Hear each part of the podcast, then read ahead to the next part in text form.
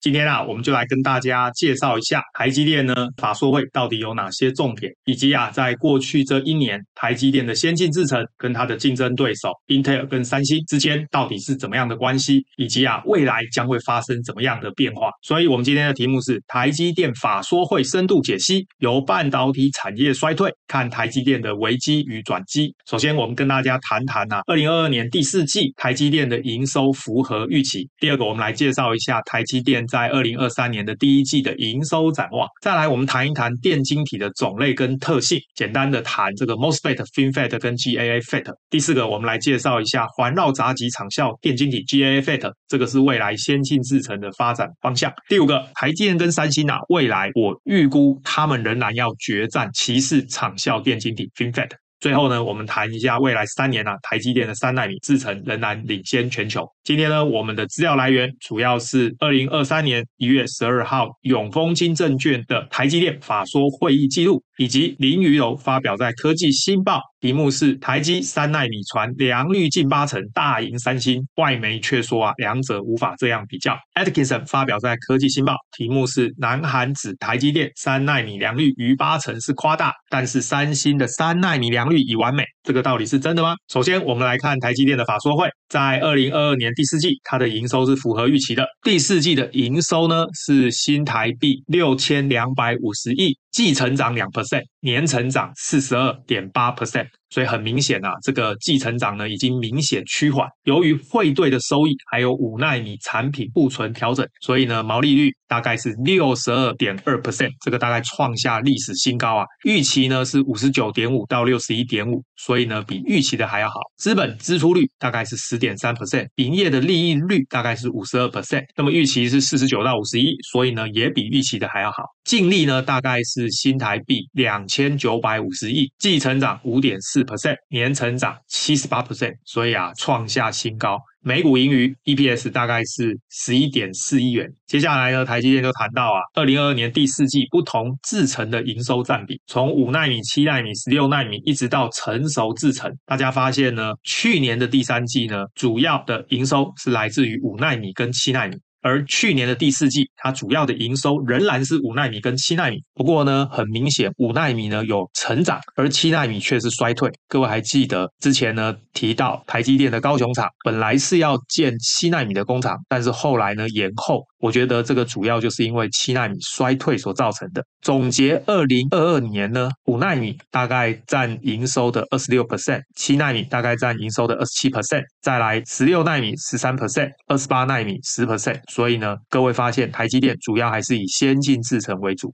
那么，二零二二年第四季不同产品的营收占比，大家发现呢，高效能运算跟智慧型手机还是台积电主要的产品。其实呢，是有点过度集中。其中高效能产品大概占四十二 percent，即成长十 percent，而智慧型手机是三十八 percent，即衰退四 percent。所以很明显，消费性电子，尤其是智慧型手机，明显的衰退。其他的应用包含物联网、IoT、车用的晶片、消费性电子产品以及其他。在这个表里面呢，有几个重要的数字，我把它标成红色。首先呢，去年第四季消费性电子呢衰退的非常明显，达到了负的二十三 percent。二零二二整年呢，高效能运算占四十一 percent，智慧型手机占三十九 percent。同时呢，去年的高效能运算整年的成长高达五十九 percent，物联网的成长呢也高达四十七 percent。车用晶片因为缺货啊，所以成长高达七十四 percent。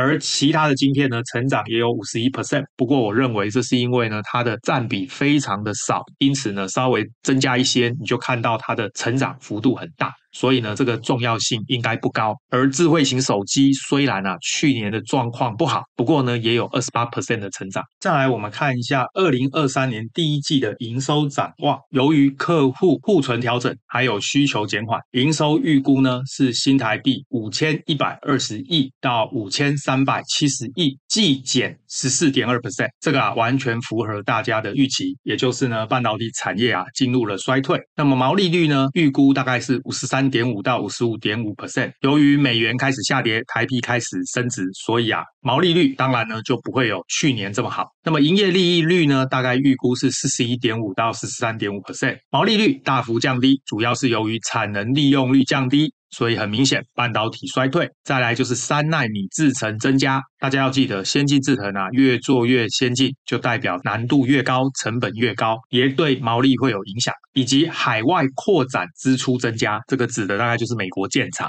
所以各位记得，之前呢就有外资的分析师说啊，台积电在美国建厂啊，它写不出正面的报告，主要真的就是会减少它的毛利率，以及通货膨胀的成本。所以呢，二零二三年啊的研发费用预估大概会增加二十 percent。占营收的八到八点五 percent。二零二二年，也就是去年，台积电的资本支出是美金三百零六亿，而二零二三年的资本支出预估会是美金三百二十到三百六十亿。其中百分之七十会用在先进制程，百分之二十会用在特殊制程，百分之十会用在先进封装、光罩，还有其他的技术。公司会考量现状来收紧资本支出，意思就是说呢，如果啊景气不如预期，很可能会减少资本支出，但是呢对客户的资源不受影响。二零二三年消费性电子持续疲弱，其他的终端市场，譬如说资料中心，其实也转弱。客户以及供应链呢，都会持续采取行动。预期半导体的库存啊，在今年的上半年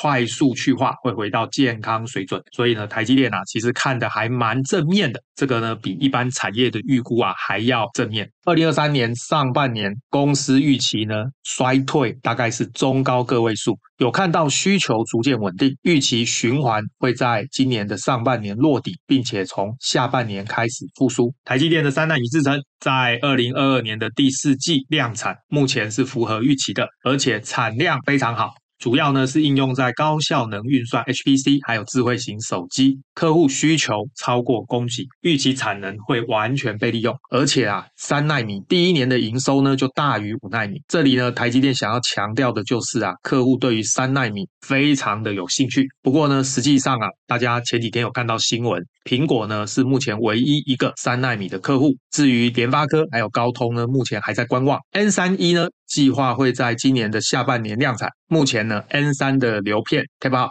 也就是 IC 设计公司把设计图送到台积电来的数量啊，是 N 五的两倍。公司想要特别强调的还是呢，客户对于 N 三是非常的有兴趣。不过因为啊，现在 N 三也才刚量产，所以呢，现在的数字我认为是不精确的。通常你要等半年的时间才能确定到底 N 三的流片是不是真的比 N 五多两倍。再来，台积电谈到啊，技术制造、成本信任，还有地区生产的弹性，都是基于客户的需求。预期呢，海外的产能会增加。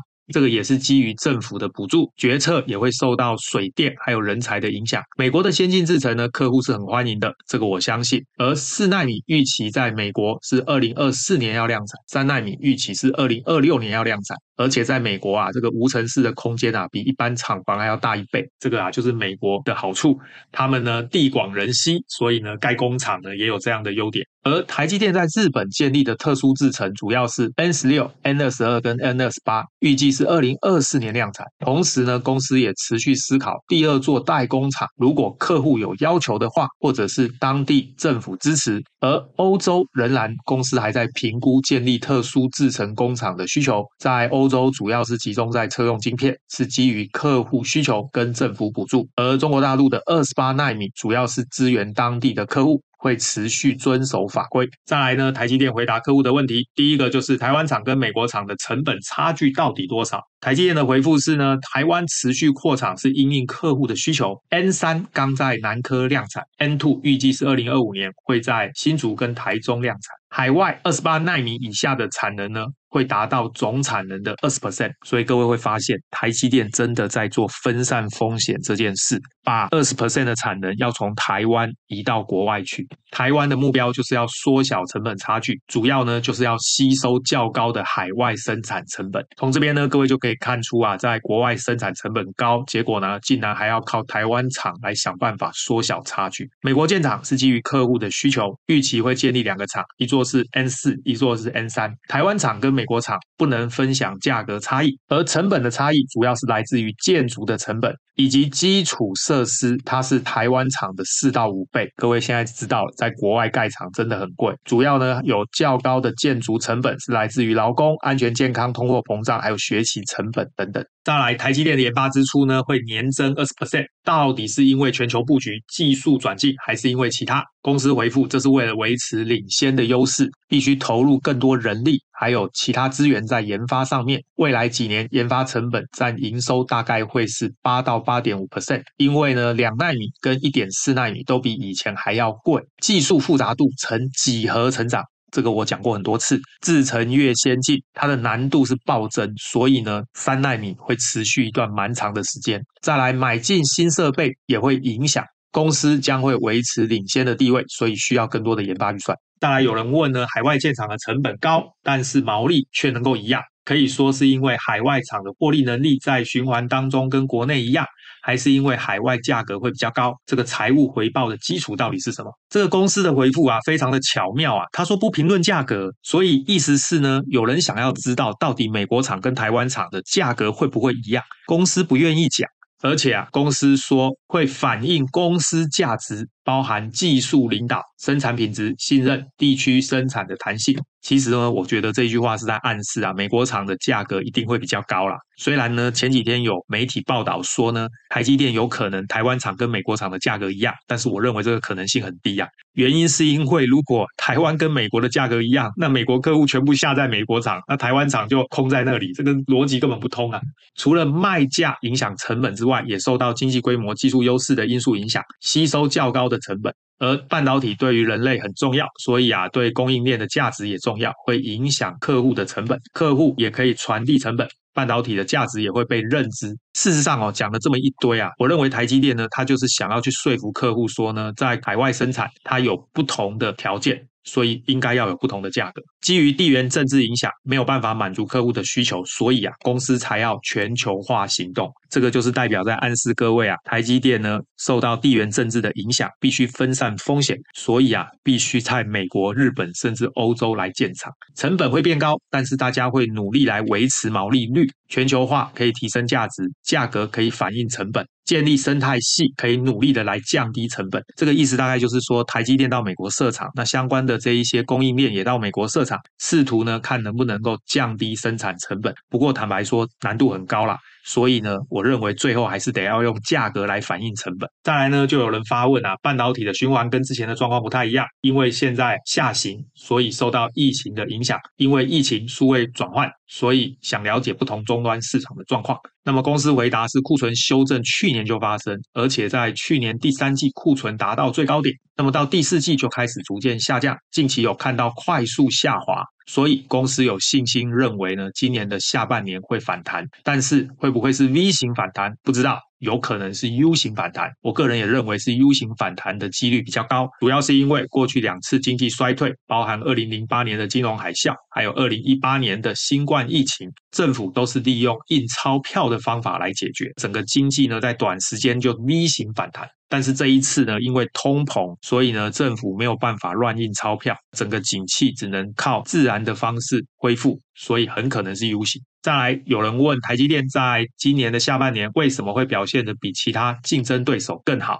公司的答复是：三纳米已经量产，而且产能提升，再加上高效能运算，还有人工智慧这些运算领域，台积电呢占有比较大的市场，所以呢会比其他竞争对手更好。再来有人问啊，台积电两纳米的环绕闸极 GAA 路线会不会因为高数值孔径的极紫外光 highNAUV 受到影响？公司的答复是，目前两纳米研发比预期的好，预计在二零二四年试产，在二零二五年量产，时程没有改变。那么接下来啊，我帮大家整理了一下这几个礼拜关于台积电相关的新闻，来做一些分析。首先，我们简单复习电晶体的种类跟特性。原理的部分，各位去看以前的影片。我今天只是想简单提一下，二十纳米以上使用的电晶体称为金属氧化物半导体场效电晶体 （MOSFET）；二十纳米以下使用的电晶体是奇氏场效电晶体 （FinFET）；三纳米以下使用的电晶体是环绕杂极场效电晶体 （GAA FET）。而环绕杂极场效电晶体 （GAA FET） 是未来先进制程发展的方向。由下面这个图可以看出啊，七纳米制程，台积电跟三星是二零一八年量产。Intel 是二零二一年，所以落后了三年。而四纳米制程呢，台积电跟三星是二零二零年量产 Intel 是二零二二年，所以落后两年。到了三纳米制程，台积电跟三星是二零二二年量产，Intel 是二零二三年，所以还落后一年。三间公司呢，都是在二零二五年预计要量产两纳米的制程，而这个两纳米的制程呢，基本上都是使用环绕杂极场效电晶体，所以啊，三间公司最终的决战就在两纳米，也就是二零二五年。因此呢，Intel 并没有大家想象的落后很多。当然要记得，宣布量产是一回事，良率多高又是一回事。目前呢、啊，进度跟良率。都领先的只有台积电一家，这个就是台积电最大的竞争优势。另外，上面的图值得大家注意的是，三家公司都把两纳米的时程压在二零二五年，而且都是使用 GAA FET。里面有两个重要的含义。以前呢，每一代制程大概都需要两年就可以开发完成，但是先进制程的困难度越来越高，因此必须三年才行。从这个图，各位可以发现呢，以前的先进制程大概都是隔两年就可以有一个新的制程，但是呢，到了两纳米制程，竟然要隔三年，所以代表先进制程啊，要进步的难度是越来越高。这个就代表未来台积电进步会更困难，而竞争对手追上来相对比较容易。这个是台积电未来必须面临的问题。而且啊，三星是在二零二二年的第二季就量产三纳米，而且使用的是新型的 GAA FET。但是台积电到了二零二二年的第四季才量产三纳米，使用的还是旧型的 FinFET。乍看之下，确实是三星弯道超车。但是三家公司两纳米都必须使用 GAA FET，因此三星比台积电还有多了三年的量产经验，这个就是三星冒险在三纳米使用 GAA FET 的主要原因。未来是不是有机会弯道超车？这个是各位要观察的方向。再来，我跟大家谈谈啊，台积电跟三星仍将决战骑士场效电晶体 FinFET。主要的原因是环绕杂极场效电晶体 GAA FET 的制程非常复杂，比鳍式场效电晶体 FinFET 还要困难很多。因此啊，国外就有媒体报道，三星的三纳米 GAA FET 制程良率啊，竟然只有百分之二十。其实并不令人惊讶。但是呢，最近又传出啊，三星的高层说呢，三星的三纳米制程良率已达完美水准，而且毫不迟疑开发第二代三纳米的制程。到底事实是怎么样？就让我们拭目以待吧。其实呢，这个 GA FAT 的良率是很难提高的，因此啊，三星未来可能的做法就是回头使用 FinFET 来做三纳米。大家要记得，厂商说它是几纳米，它就是几纳米。所以呢，我才会大胆的预言啊，这个台积电跟三星啊，最终仍将决战 FinFET。至于为什么 GAA Fat 良率根本很难提高，这个呢，我们用文章说不清楚。有兴趣的人可以参考之前我们的影片。三星宣布量产三纳米，是真的超车台积电，还是真正的苦难才刚开始？另外啊，根据国外媒体的报道，高通跟联发科还不确定是不是要在二零二三年使用台积电的三纳米来制作手机的晶片。因此呢，苹果有可能是二零二三年唯一采用台积电三纳米制程技术的厂商。而高通跟联发科之所以犹豫要不要用台积电三纳米制程的关键，就在于三纳米的成本极高。台积电从十纳米开始啊，每片晶圆的销售价格持续上涨。七纳米制程，十二寸晶圆一片大概是一万美元，到五纳米呢，成长到一万六千美元。到了三纳米啊，成长到两万美元，而且用的还是 FinFET 旧的电晶体。那么到了二零二五年，两纳米一片十二寸晶圆，用新的电晶体 GAA FET，要不要接近三万美元？各位想想，这么贵的东西，客户会接受吗？因此呢，我大胆的预言啊，在三纳米制程呢，实际上大部分的客户很可能会长期使用，客户呢很可能会延后接受两纳米来生产的时间。最后呢，未来三年啊，台积电的三纳米。制程仍然会领先全球。台积电的三纳米制程改良之后的版本叫 N3B，已经顺利在二零二二年的第四季量产。但是未来还有下面几个衍生的制程节点，其中呢，这个 N3E 是牺牲尺寸成全良率，预计呢会是良率最高的制程。包含效能跟功耗都有改善，预计会是在二零二三年的第二季或第三季量产。另外还有 N 三 P，它是一个制造工艺跟性能都增强的版本；还有 N 三 S 是真正缩小尺寸、密度增加的版本；还有 N 三 X，它是超高性能的超频版本。这三个目前的时程都还不确定。总之呢，N 三 B 或者 N 三 E 都是放宽电晶体的尺寸，这样子呢才能够让良率提升。确实是一个好方法。在台积电的先进制程路线图里面，从 N 七、N 六、N 六 RF 到 N 五、N 五 P、N 四 P、N 四 X，进到三纳米，包含 N 三、N 三一、N 三 P 跟 N 三 X，使用的都是鳍式场效电晶体。进入两纳米制程，会使用环绕杂极场效电晶体，在台积电称为纳米片场效电晶体 Nanosheet。由于 GAA 费的困难度高。成本更高，大家是否能够顺利在二零二五年量产还是未知数。因此可以预期啊，三纳米制程仍然是未来三年各家厂商竞争的主要标的，而且会使用很长的一段时间。